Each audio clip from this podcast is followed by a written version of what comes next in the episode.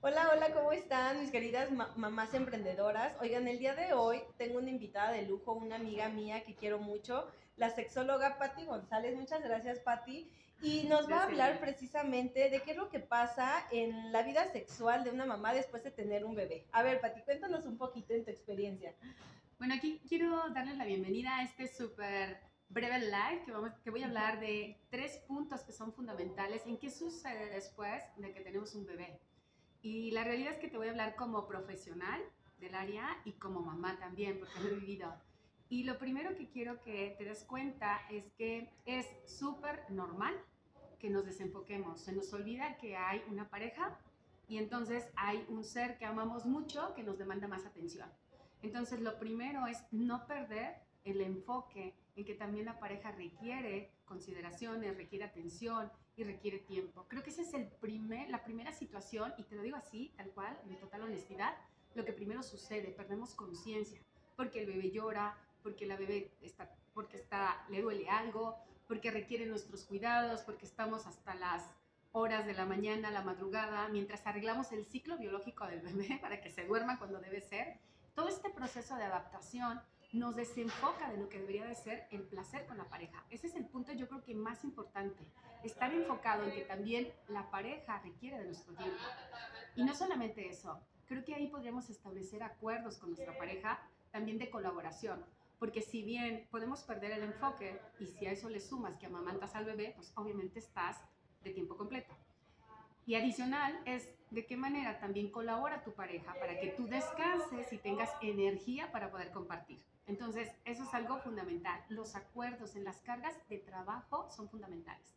Número uno, enfócate. Enfócate también en tener conciencia de que, claro, es importantísimo el bebé y también es tu pareja. ¿Ok? Ese es el número uno.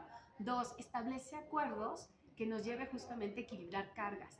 Porque lo que más estaríamos pidiendo como mamás en ese momento es descansar. Yo recuerdo haber parado al hospital y el ginecólogo me decía, Patti, es muy simple lo que tienes que hacer. O, o dejas que tu niña llore y no, no estás todo el tiempo de lleno en la demanda de atención porque te me vas a venir a hospitalizar todos los meses. Porque estaba sumamente agotada, porque la presión ya me bajaba y mi hija tenía un ciclo biológico de todo el día era feliz. Dormía en las tardes, dormía en la mañana y en la noche estaba súper eufórica queriendo platicar y crear, ¿no? Y así, así no es la vida. Entonces, ese es el punto también número dos, haz acuerdos. Y el punto número tres, y que no se habla, es cambia de alguna manera la vivencia de la sexualidad, porque es el puerperio, es recuperarte las formas, la paciencia y recordar que no todo es genitalidad. Hay maneras de eh, justamente podernos expresar amor. Ayer lo platicaba con mi pareja. Justo es cómo, cómo hacemos para expresar eh, justamente afecto, cariño, caricias, sin penetración también. Entonces, eso sí se puede hacer, por supuesto. Habrá momentos en que no tengas el deseo, justo por el cansancio, pero eso se maneja. ¿Sabes? Son los acuerdos que puedes establecer con tu pareja de colaboración y es un ganar-ganar. Gano energía, comparto erotismo gano eh, compañía, gano cuidados con el bebé, pues por supuesto que tengo ganas de compartir intimidad.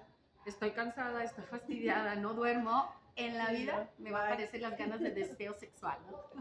Estos son como los tres tips más importantes, mi querida Lilia. Muy bien, Pati, muchas gracias. Y bueno, pues ahí están para todas esas mamis. Eh, Pati, compártenos tus redes sociales. por Claro, favor. con todo gusto. Y bueno, les comparto, eh, Coach Patti González, C-O-A-C-H, porque luego no me encuentran, Coach Patti con doble T González completo, en Instagram, en Facebook, igual eh, Patti González, eh, www.patigonzalez.com.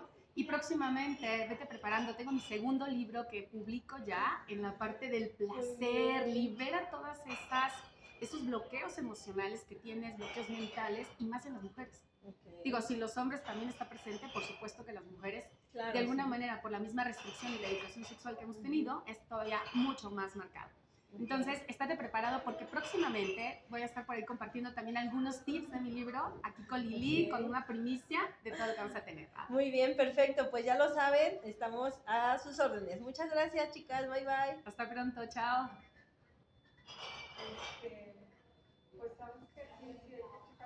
No sé por qué no se.